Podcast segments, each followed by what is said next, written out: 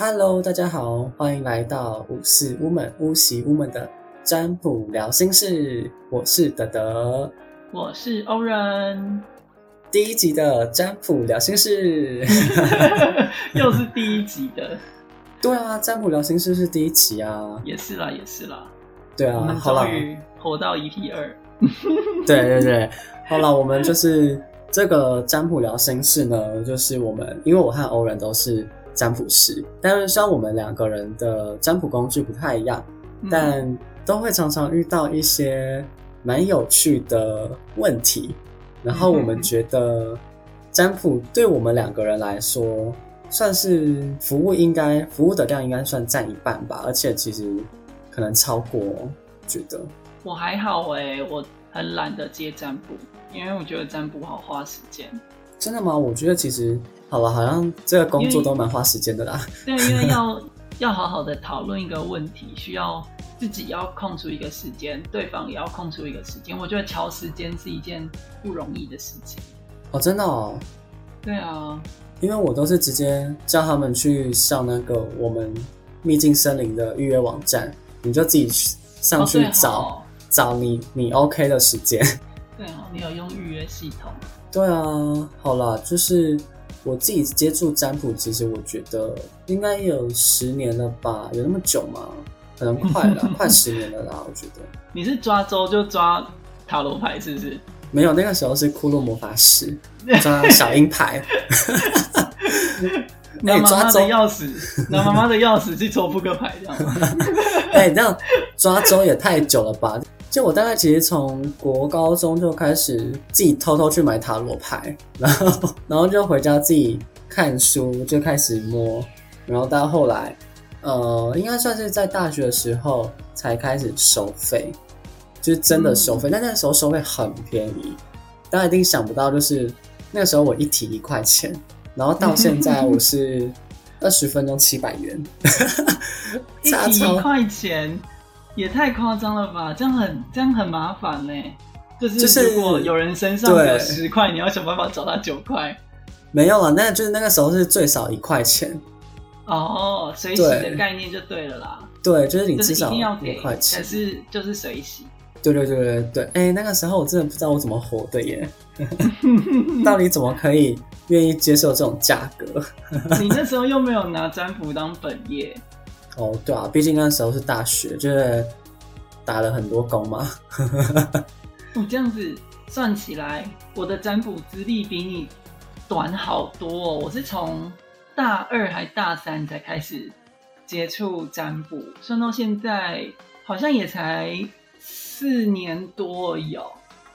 对，快忘记了，四年多吧，大概还是五年啦。我不知道啊，你是少你一半哎。但是其实中间中间就是国高中那一段时间，我不到很认真在用塔罗牌，我是偶尔就是拿出来算一下，然后看一下，然后觉得哎天哪，这个很美，然后就盯着这个塔罗牌，天哪，这个画风也太美了，就顶多顶多是这样吧。对啊。哦，那我不一样，我是大学开始学了之后，我、那一段时间我刚开始学的时候，我使用塔罗牌的频，哎、我使用卢恩符文的频率真的是很高哎、就是除了我那时候一开始练习的时候，我是每天帮自己算每日运势，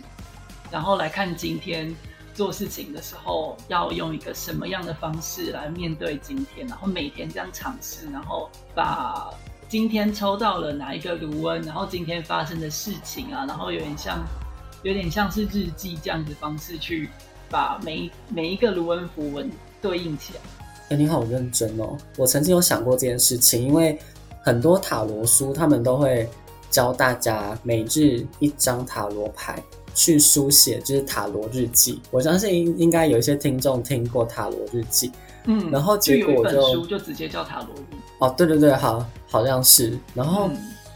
呃，我是看了各种不同的塔罗书，然后就说，哎，其实要练习塔罗最好的方式其实就是塔罗日记，尤其是用塔罗来关照自己的日常，这是跟塔罗接触最快、学习最快的方式。然后我还特别为了这件事情去买了新的笔记本，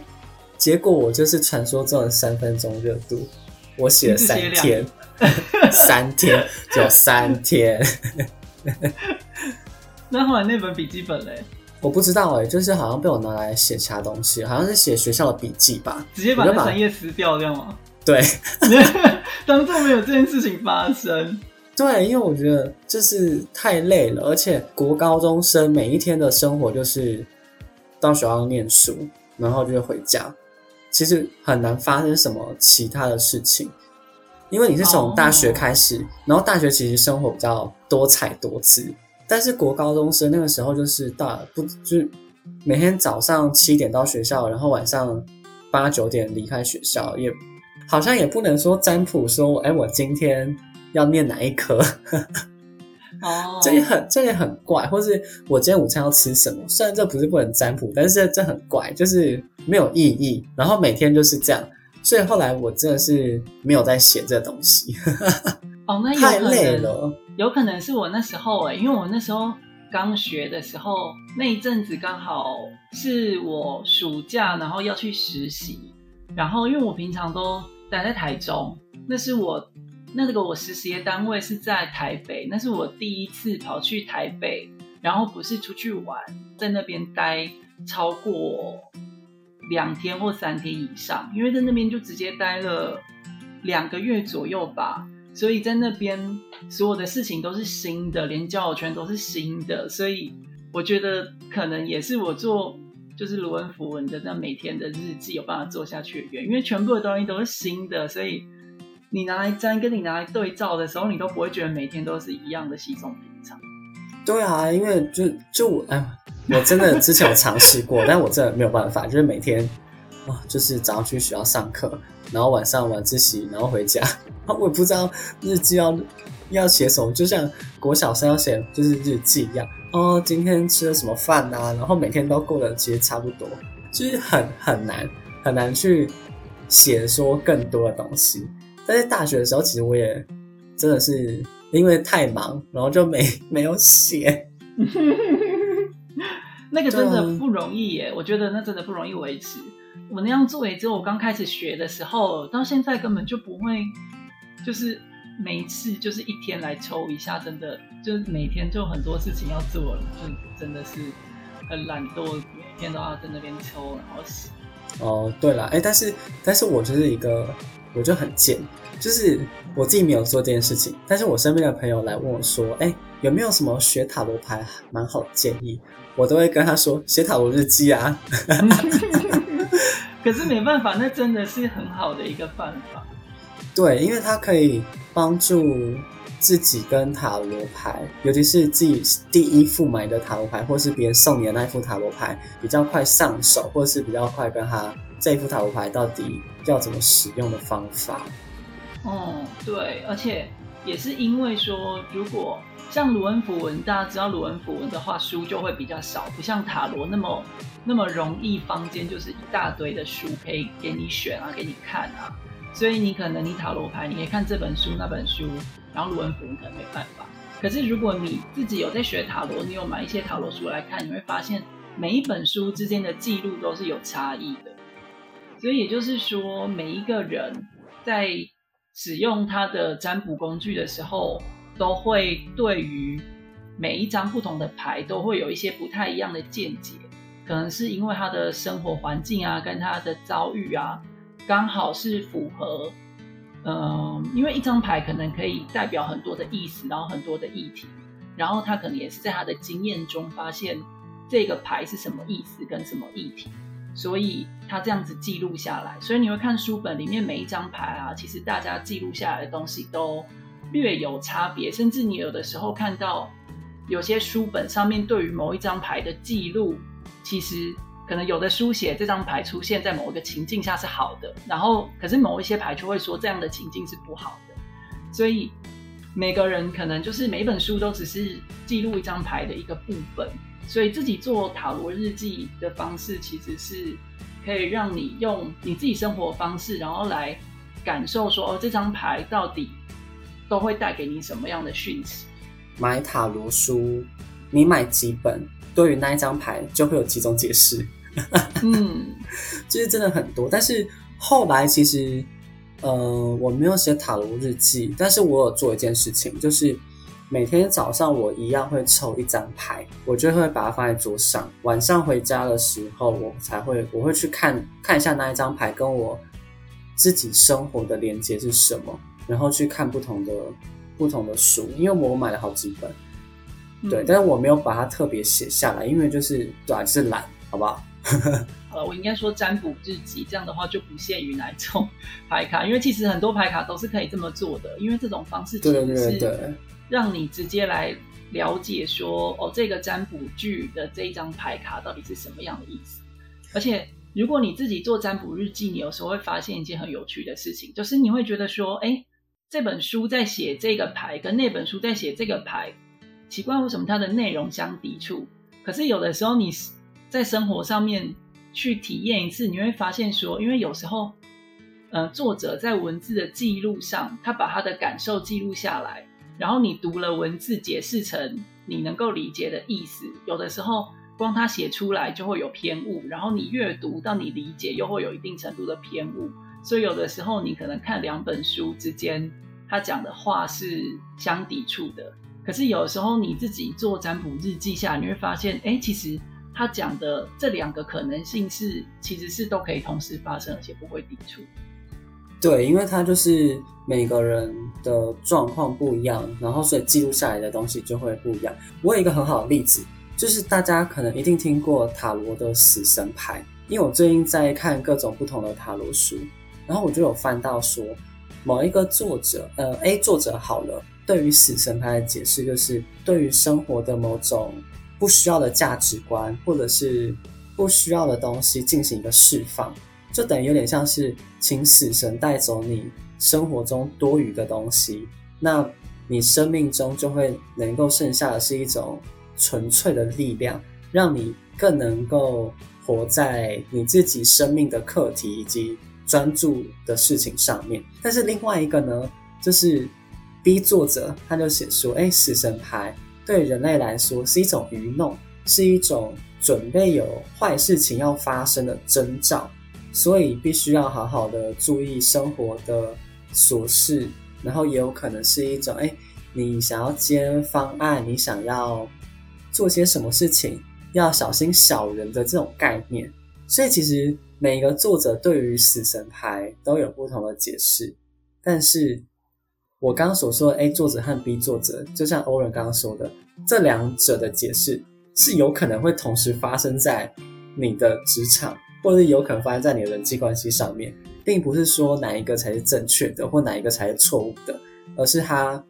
有可能同时发生。然后对于你自己来说，塔罗又是什么？我觉得这很重要。而且我觉得其实有一个很重要的点是，当我在每天翻，虽然我没有做。占卜的日记就是很认真的写下来，但是因为后来我在这样子每天翻牌的时候，有点像是呃在帮助我建立如何问问题及就是塔罗或者是占卜对我来说到底是什么意义，就是在我生活中到底它对我来说它的帮助是什么啦？我觉得，我觉得这其实蛮重要的。嗯，好，干掉了。哇，讲超长一串，我现在脑子在。在理解你刚刚讲的话，不过你刚刚讲那个经验其实真的蛮有趣的，因为有时候其实它同时发生的情况就是，你可能是从积极面来看这件事，还是从比较比较消极面，或是比较对比较消极面的方式来看这件事情。对啊，所以其实我觉得去多看不同的塔罗书，或是多听不同的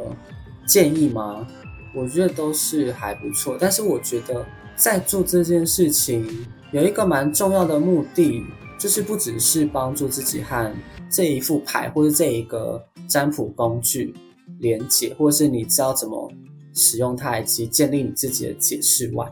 我觉得就像我刚刚提到有一个很重要的是，它协助我去知道说我占卜要朝什么样的方向，因为一开始一开始我在帮自己占卜的时候。我都会问一些他爱不爱我啊，或者是我的功课会不会进步啊，或者是我的工作会不会有小人啊等等之类的。但是后来我都发现这件事情，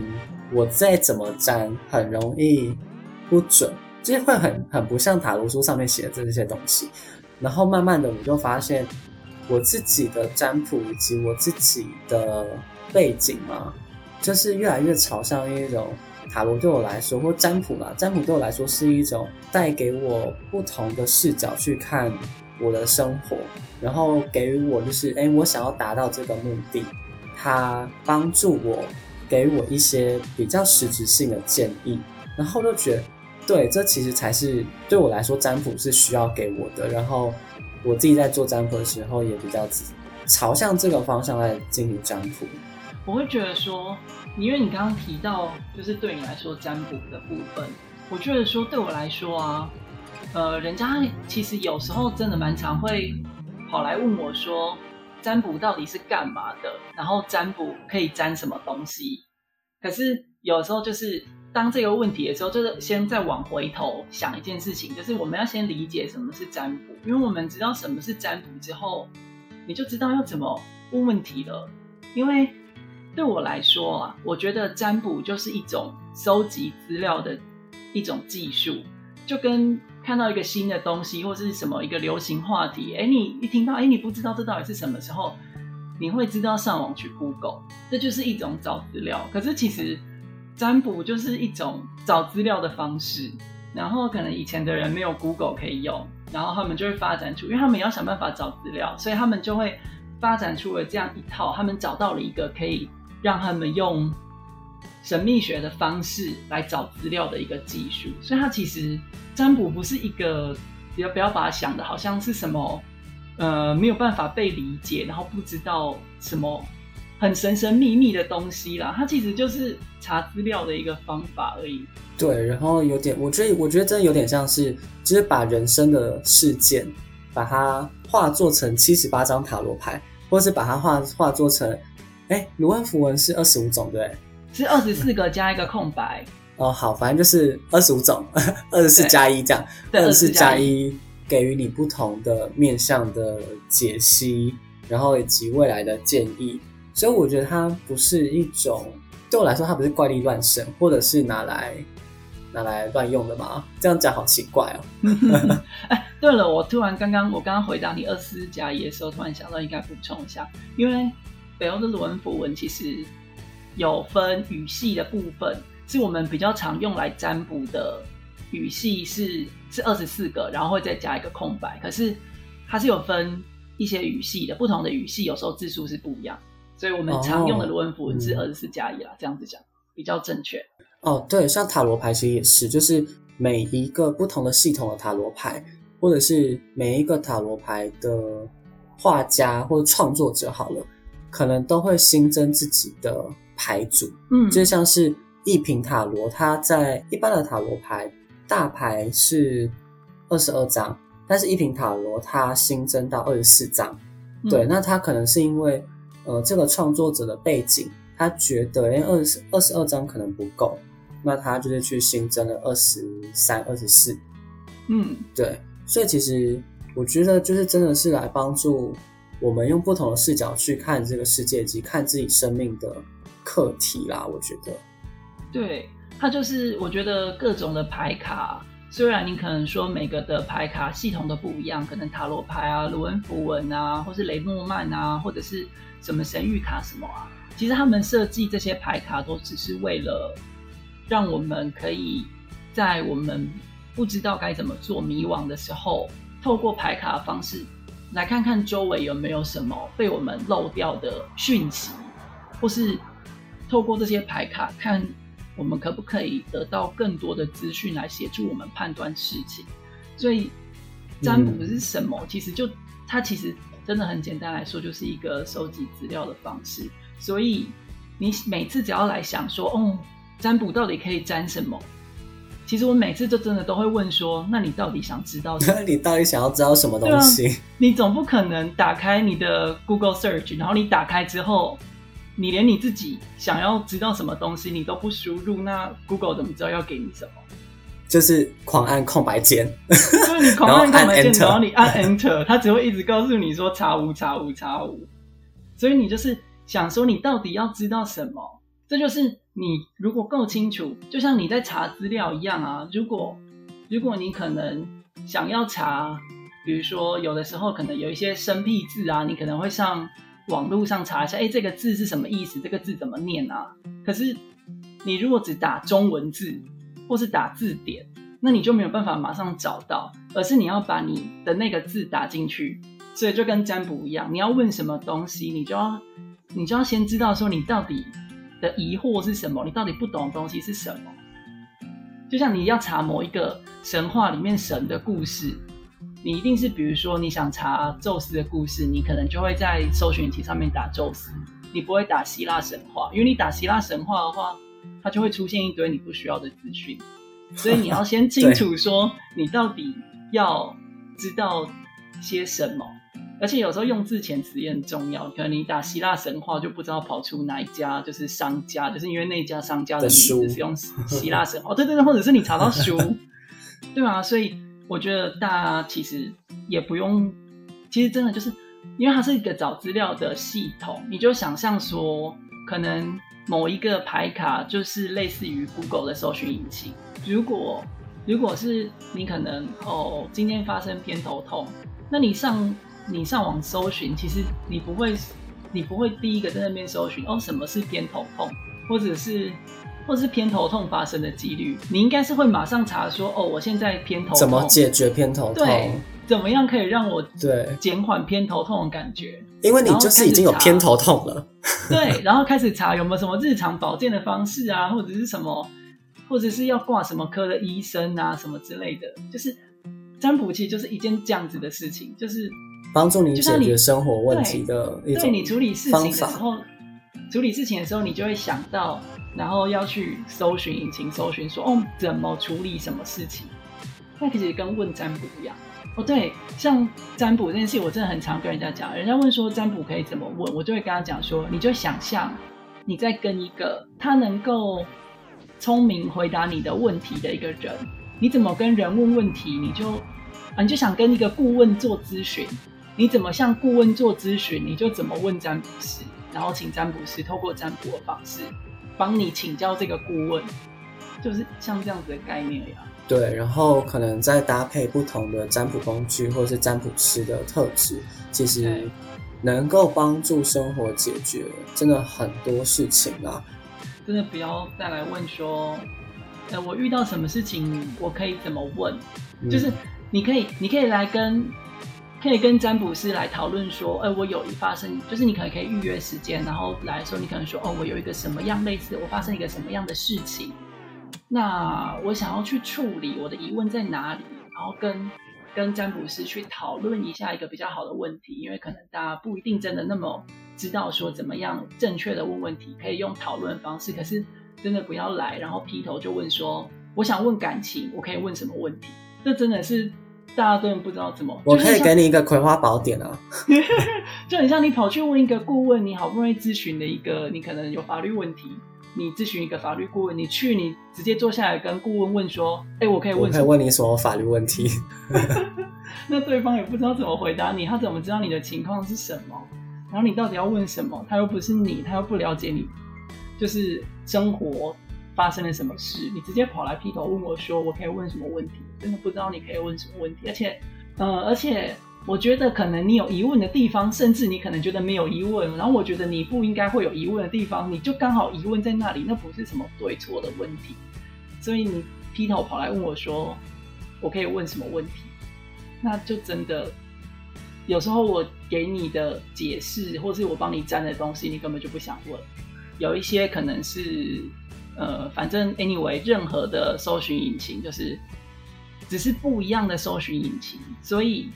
你来问的时候，只是每一个占卜师习惯用的工具吧，工具不一样，然后每个工具的观点稍稍有一点不同而已，就有点像是你在每个搜寻引擎上面，你可能打了就是一个字词，可能你用雅虎的引擎，它就比较会跑出哪一些种类的网站。然后你用 Google 来打同一个词，会比较容易出现哪一些就是跟这个字词有关的网站。可是他们都是在解释这件事情，所以只是他们可能路径稍微有一点不一样，或者是他给你的资讯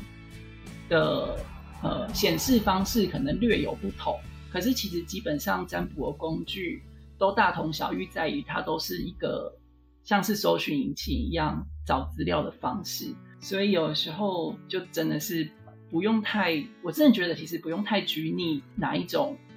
哪一种就是占卜工具，你可以问占卜师说，哦对。嗯，占卜是用不同占卜工具嘛？你可以问占卜师说：“哦，那这个占卜工具的特色是什么？”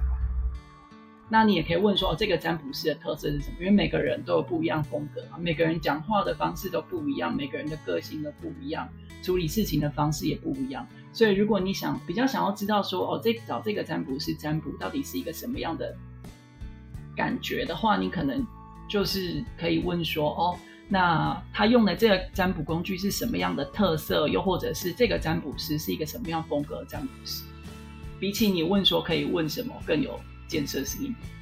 对，而而而且其实呃，包含可能塔罗牌的种类也差异蛮大的。对，但是但是我觉得有有有一个比较特别的是，因为我自己也会用也会用灵摆来做占卜。那灵摆其实是一个比较，是它会直接给你一个很精确的答案，就是哎，你可能要问是或否的答案。那我觉得用灵摆对我来说蛮适合的，只是我觉得它也有问题的限制啦。那这个部分我觉得之后可以特别开起来谈谈这这件事情。哎，你讲灵摆，我想到一件很好是否嗯，就是大家觉得占卜到底是什么很神秘，可是。你讲到灵摆，我就想到其实卜卜也可以算是一种。对啊，其实有很多，就是对啊，重点是问题的设定。对，然后每个的用法，像是像是每个占卜工具设计不一样啊，像可能塔罗牌它就是用七十八张然后来解释，然后可能是把问题用一个情境一个情境来解释。那像灵摆跟不不会讲，不会，大家一定知道，大家去庙里一定看过。它的设计就是它的这个占卜工具，就是设计用来知道是或不是，或者是你问的不好，或是不知道是什么。对对对对对对对对，或是这个没有办法用是否来回答，就会出现所谓的求不会，就是不不会的设计，它其实就是也是一种占卜工具，只是它的设计是专门设计用来回答是或否。对，然后灵摆其实就真的是，呃，我自己用起来啦，是一个答案会给你蛮精确的，就是哎，你问是不是要做这个方案，或是要不要干嘛，然后他就是直接跟你说是或否，或是可以或不可以，或是给你一个很精准的时间，但是也是重点是这个问题你问了之后要干嘛，或者是。有没有窃取到别人的隐私啦？我觉得，嗯，这真的很重要。其实占卜上是有一些东西是禁忌的，就是呃，说禁忌好像大家觉得很可怕，其实就是有一些东西是不适合问的。对，但是其实市面上很多，又开始危险发言。对啊，爽。哎，但是，哎，但是，但是，我觉得我们的危险发言会不会很多啊？依依照我们两个人的个性。应该开始骂就骂不完吧？你现在是担心我们已经录了半小时，剩半小时给你骂不够骂，是不是？对啊，因为之前有人就是说一个小时多会觉得太长，还是嫌我们话太多？不可能吧？好啦，不然我们分上下两集啦，因为我觉得我们的危险发言可以录一个一个小时。对啊，好了，那这一集。不然就先到这边好了。好啦好啦，我们之后再来录一个下集，是这样子吗？录一个下集，录一个下集，录一个下集来骂。好，哎不对，是讨论。等下我们已经很习惯都把这些讲成骂，等下人家以为我们真的都在骂人。没有，我们是在讨论跟分享。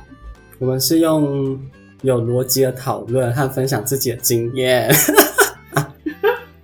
跟大家分享光与爱，这样吗？对啊，而且而且让大家就是可以比较高 CP 值的去占卜，不要再浪费钱，这样吗？就与其浪费钱，不如拿来抖内我们。对啊，哎，真的很重要。每一集都一直叫大家抖内，到底是多缺钱？好好笑。哎，很缺，好不好？好了好了，赶快结尾，我们就是之后再来录下集。好了，那我们就 EP 二之一到这边，拜拜。拜拜。